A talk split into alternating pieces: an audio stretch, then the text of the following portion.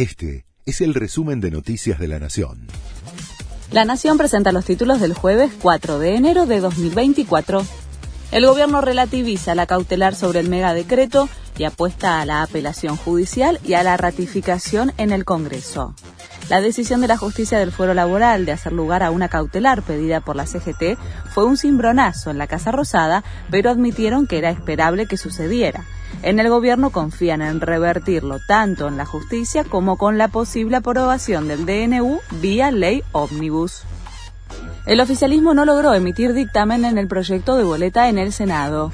No hubo acuerdo en el plenario de las comisiones de Relaciones Exteriores y de Presupuesto y Hacienda y pasó a un cuarto intermedio con el riesgo de modificar el proyecto que cuenta con media sanción de diputados.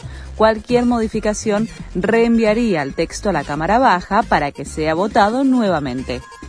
Las prepagas analizan un nuevo aumento para febrero ya aplicaron una suba de 40% para las cuotas de enero tras el DNU de Miley que les permitió recomponer las tarifas. Las empresas estudian el próximo ajuste, que podría ser de hasta el 30%. Estados Unidos publicó documentos desclasificados sobre Jeffrey Epstein.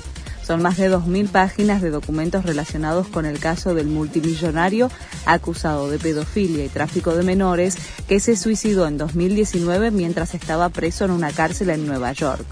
La documentación incluye nombres de acusadores, empresarios y políticos, entre los que figura Bill Clinton y el príncipe Andrés de Inglaterra, entre otras personalidades. Mirta Legrand ya anunció su regreso a la televisión.